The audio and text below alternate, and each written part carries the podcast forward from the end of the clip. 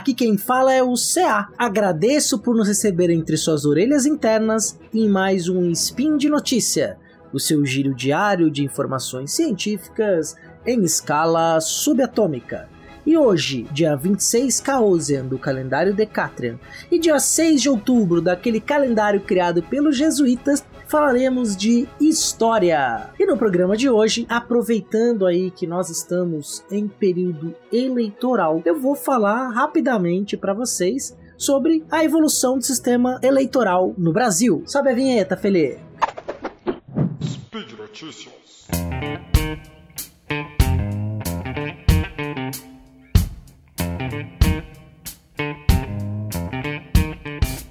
Então, primeiro, eu sempre gosto de dizer isso, é sempre um prazer estar com vocês aqui no Spin de Notícias. É, esse giro diário com pessoas maravilhosas, muito competentes, que estão diariamente trazendo letramento científico para um amplo público. E no Spin de hoje, é, eu quero falar, contar rapidamente assim um resumo né, sobre é, as eleições no Brasil, né, porque a gente vive um momento muito importante. Estamos aí vivenciando eleições gerais para a presidência da República em segundo turno e alguns estados, na verdade muitos estados brasileiros, é, também terão eleição de segundo turno para governador de estado. E é bem interessante quando a gente olha é, o que vem circulando é, nas redes sociais, nas redes antissociais também, né, sobre algumas informações em relação ao nosso sistema eleitoral que estão longe, milhões de anos-luz da realidade. Mas é interessante a gente fazer uma perspectiva histórica da eleição no Brasil. Primeira coisa que é bacana falar, que na América Portuguesa, que é assim que a gente chama o Brasil colônia, né? quando a gente fala de Brasil colônia, dá a impressão de um sentido, né? Que já, já era Brasil aqui quando os portugueses chegaram. Não, não era Brasil, não era tratado dessa forma. Né? América Portuguesa, que o Brasil a gente pode dizer que vai se consolidar como Estado no século XIX, eh, mas há uma divisão administrativa do Estado do Brasil feita pelo Marquês de Pombal ainda no século XVIII. Antes disso, o Brasil era um nome ali meio genérico. Não era. É, existia o nome Brasil, mas não era o Brasil tal qual o sentido que a gente dá hoje. Então, América, na América Portuguesa, a administração das vilas se dava por meio das câmaras municipais. Né? Ah, não existia a prefeitura, inclusive a prefeitura vai começar a existir apenas em 1905 então, quem fazia a gestão das localidades onde as pessoas vivem né, eram as câmaras municipais. No período colonial, só podia participar, ser eleito pelo voto, pelo voto paroquial, isso mesmo, os votos eram feitos nas igrejas, é, para as câmaras os chamados homens bons. Quem eram os homens bons? Os proprietários de terra. Então, somente os proprietários, pessoas ali também selecionadas pela coroa portuguesa, podiam participar do processo eleitoral. E então, entre esses é, homens bons que estavam na Câmara, né, porque aí o, o, termo vereador vai só no século XVII que vai surgir, mas entre esses homens bons que estavam na Câmara, eles escolhiam um que era um juiz, ou que vai chamar depois intendente geral, que era responsável pela administração mais direta, quase como um chefe de poder executivo, mas dentro de um legislativo. Embora as câmaras municipais também acumulassem funções executivas, legislativas e jurídicas. Alguns casos jurídicos eram discutidos então na própria Câmara, né, julgados pelos homens bons. É, a gente pode depois um dia entrar em mais detalhes, né? Mas como é um panorama, eu vou falar basicamente isso. Então era uma minoria que podia participar é, do processo de administração da localidade. Maravilha. Chegamos então, findado o período colonial, a partir de 1822, há 200 anos atrás, passamos a ter o, o Brasil como um país independente, como Estado nacional, independente da sua metrópole portuguesa. Vem a Constituição de 24, que foi otorgada, né? E então define-se que existiam duas classes de pessoas que podiam participar do processo político. Pessoas que possuíam 100 mil réis de renda anual poderiam votar na paróquia para escolher os eleitores. E quem podia ser eleitor? Pessoas que fossem proprietários e tivessem renda anual acima de 400 mil réis. Só para ter termos de comparação, um professor de primeiras letras ganhava em torno de 600 mil réis anuais. Eram poucos os professores, mas assim, né, o professor já foi mais valorizado nesse país. mas assim, é, existe uma elite letrada, de certa forma, que tinha uma renda ali compatível, só que você tinha que ter, ser também proprietário, obviamente proprietário rural, né, ou de algum estabelecimento comercial otorgado pelo Império. Até 1870, é, você tinha apenas, é, claro que você não podia ser mulher, não podia ser estrangeiro, não podia ser escravizado, né, só homens livres com renda maiores de 21 anos é que poderiam participar desse processo. Pra vocês terem uma ideia, o Diogo, Anto o Diogo Antônio Feijó foi eleito regente com menos de 2 mil votos. Menos de 2 mil eleitores votaram é, em Diogo Antônio Feijó. Ele ganhou com uma diferença ali de 600 votos para o segundo colocado. Então, era um universo de eleitores muito pequeno ainda, né, que puderam votar nessa participação para a política do é, para escolher o regente durante o período regencial. Porém, comparado ao que via depois, o número de eleitores era até elevado, pois em 1870 houve uma reforma é, eleitoral no Brasil e os analfabetos foram completamente excluídos é, da possibilidade de votar. Questão essa que vai se manter aí profundamente até a década de 40 do século 20. Então a exclusão dos analfabetos para votar. E lembrando que no Império as pessoas podiam votar nas câmaras e para deputados. O senador era um cargo vitalício escolhido pelo imperador, indicado pelo imperador, e os governadores ou presidentes de província, mas os governadores das províncias, eles eram também indicados pela coroa, que indicava ali então nas várias províncias que o Brasil era dividido é, o governador de província era uma indicação real, uma indicação da corte. O poder era centralizado e não havia eleição local como nós temos hoje, né? Então, indicava-se a partir do poder central. Essa vai ser a estrutura eleitoral durante o Império.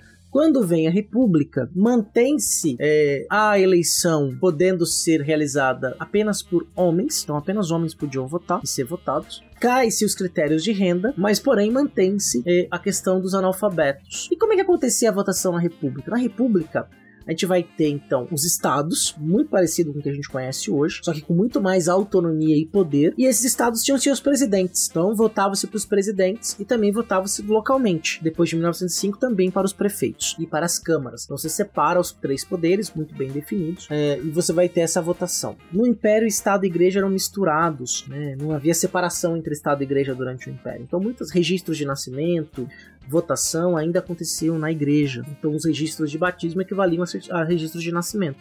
Esses registros de nascimento vão passar a ser civis a partir do Código Civil de 1917, que passa a ser obrigatório, inclusive, o registro civil do, das crianças. Do ponto de vista eleitoral, então a República vai manter isso: voto masculino para maiores de 18, 21 anos, é, sem critério de renda, mas analfabetos e praças militares eram proibidos de votar. Como se realizavam essas eleições? De forma totalmente fraudada. Era o chamado famoso voto de cabresto Muita gente chegava na paróquia, por exemplo, com a, é, pediam durante a missa de domingo para assinar a lista de votação, sem a pessoa votar. Então as pessoas assinavam por bem e por bem, né? Porque sabiam que a recusa poderia causar, e aí elegia-se uma elite. E mais do que isso, quando chegava a lista dos deputados eleitos para a Câmara dos Deputados no Rio de Janeiro, que era a Câmara Nacional, né? É, os presidentes de província, a partir do início do século XX, poderiam escolher quais deputados é, poderiam ter sido ele realmente eleitos. Então chega a lista, o governador fala: Isso aqui não é do meu grupo, eu vou cortar, isso aqui não foi eleito. E aí um grupo muito específico que representava exatamente os interesses das oligarquias estaduais que tinham disputas internas, tinham disputas entre as outras oligarquias é, para chegar ao poder. Então você vê como é que era ali é, um jogo, um jogo já combinado com resultado já dado mesmo antes da eleição, porque era completamente manipulado e completamente é, é, dominado por uma elite muito específica. Então a disputa era muito mais para você conseguir chegar nessa elite, conseguir galgar espaço dentro dessa elite do que necessariamente um valor democrático. Com voto você não mudava nada nesse país. é... E aí, em 1930, temos a Revolução do Vargas. Catim! Temos uma trilogia em cinco episódios do Fronteiras do Tempo sobre a Era Vargas. Modéstia à parte, recomendo que ouça. É, você vai ter dois momentos interessantes. É, o primeiro vai ser a partir da Revolução Constitucionalista de 1932 que leva ao Vargas a colocar é, o projeto de fazer um novo Estado ou fazer uma nova Constituição justificou a Revolução de 30, mas ele não estava muito afim de fazer, não, mas teve que fazer.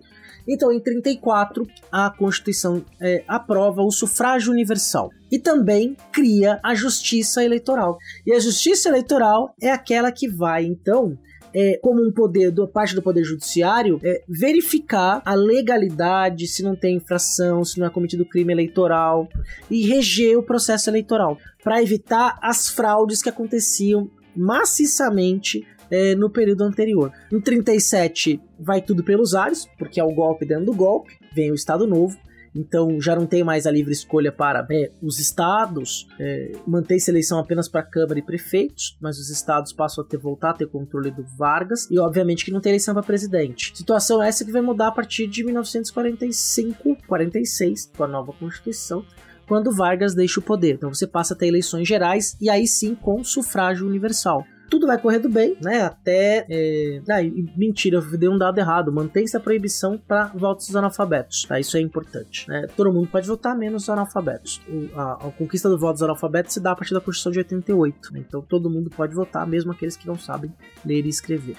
Quer dizer que não haviam fraudes eleitorais? A voto era feito pela cédula. Né? E claro que né, na hora da contagem, é, ou eleitores que não iam eram podiam ser, é, podiam não, eram inseridas células já preenchidas.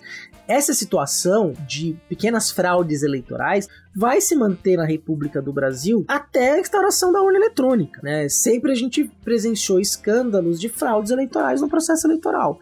Durante a ditadura civil militar era até pior, que não dava para contestar muito. Durante a ditadura civil militar, por exemplo, você podia votar o prefeito, para o vereador, desde que você não vivesse numa capital ou em uma cidade que era considerada área de segurança nacional. Então, nas capitais e nas, e nas regiões que eram consideradas áreas de segurança nacional, o prefeito não era eleito o prefeito era indicado pelo poder do governador, que por sua vez era colocado como governador pelo presidente da República. Né, durante a ditadura civil militar. A Constituição de 67 não muda muito isso. Você tinha dois partidos políticos, Arena e MDB, o que a gente brinca e chama o partido sim do sim senhor. E então é, você tinha, é, podia ser, ter só esses dois partidos. No processo de é, abertura política, é, da lenta e gradual, sobretudo a partir do governo Figueiredo, vai se liberando a criação de novos partidos políticos. E aí começam a surgir esses partidos que a gente conhece, alguns deles, como o PT, por exemplo, no começo dos anos 80, é, o próprio PMDB, que depois vai ter vários outros desdobramentos, aí vem o PSDB, né, a, a Arena, que era o partido dos militares, vai virar é, o PPB, é, o PDS, o PFL, né? Então, o que a gente chama de centrão hoje, isso que é importante que as pessoas tenham noção. O que a gente chama de centrão são, como diria Brizola, filhotes da ditadura. São partidos que mantiveram em seus lideranças de grupos políticos pessoas que foram alinhadas ao regime ditatorial civil-militar, né, que era comandado pelos militares, mas com ampla participação de civis. Uma ditadura que é, tinha ali um Congresso Nacional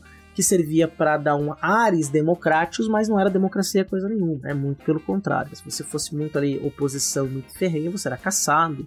Alguns deputados, deputados eleitos inclusive, foram inclusive torturados e mortos por expressarem suas posições políticas. Né? Não dá para fazer saudosista da ditadura. Pelo amor de Deus. se você conhece, eu tenho certeza que você não é. Mas se você conhece alguém que é, pelo amor de Deus, explica pra criatura que a ditadura civil-militar no Brasil foi um período dos mais sombrios que a gente viveu na nossa história que não pode se repetir. A nossa democracia tem defeitos, muitos, mas ainda a gente tem é, possibilidade de aperfeiçoá-la, de contestar, de fazer oposição política, de ter liberdade de expressão. Então é fundamental que a gente não tenha saudosismo sobre a ditadura.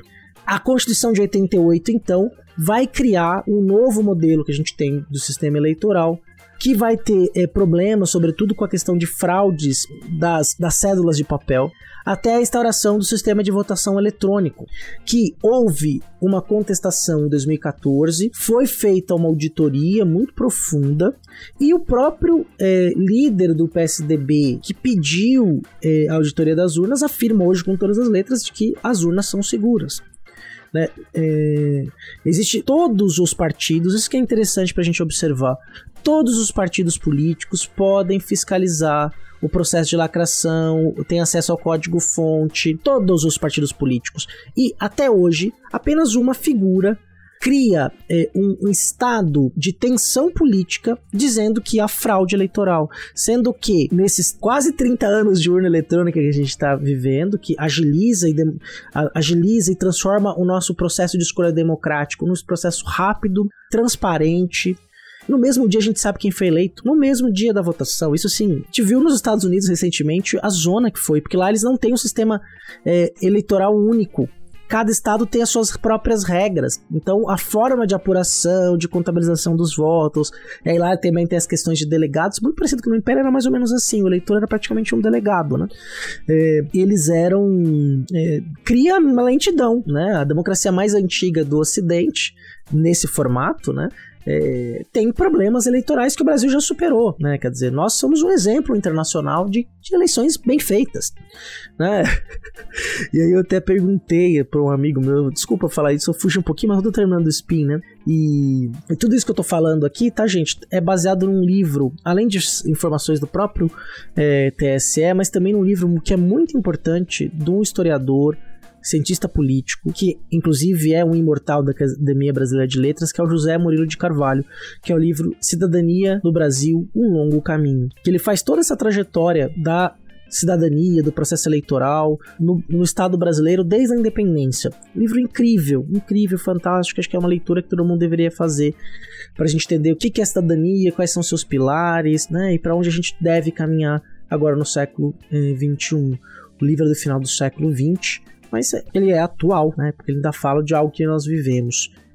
Então, assim, é, todo mundo pode verificar, todo mundo pode auditar, todo mundo pode contestar. Os partidos, os partidos envolvidos podem fazê-lo, né? E aí eu perguntei pro meu amigo, né, que até acabei abrindo um parênteses, é, mas é, só frauda voto para presidente da república? Quer dizer, então por que que o, se fraudou voto pro, pro candidato que passou na frente no primeiro turno, por que que não tem 80% do congresso do mesmo partido do cara que passou, que, que passou primeiro para presidente da república, só vai fraudar o voto para presidente da república? Não faz sentido nenhum. se é para só frauda quem ganha. não, não faz sentido.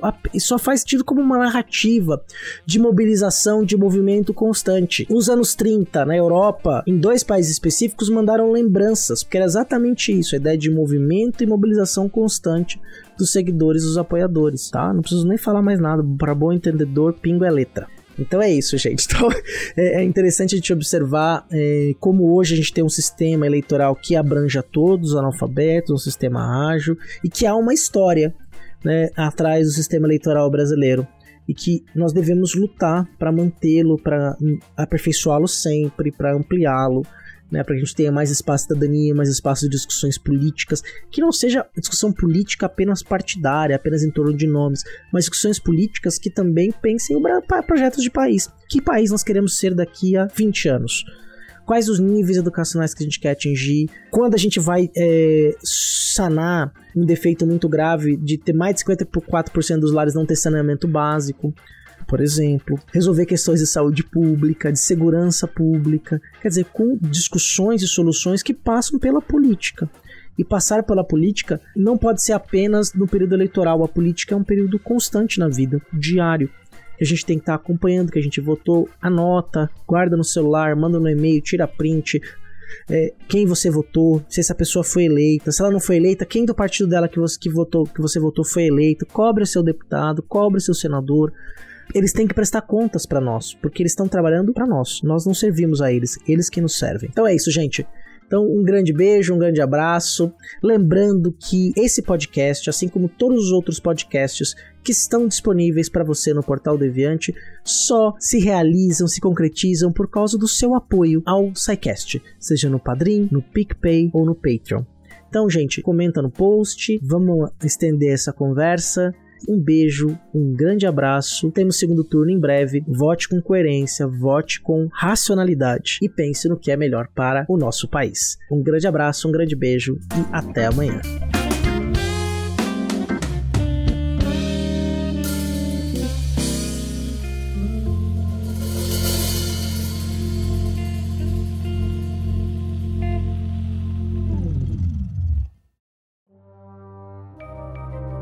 Este programa foi produzido por Mentes Deviantes.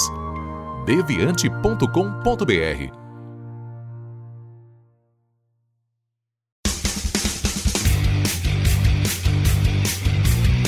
Cortes, edição de podcast.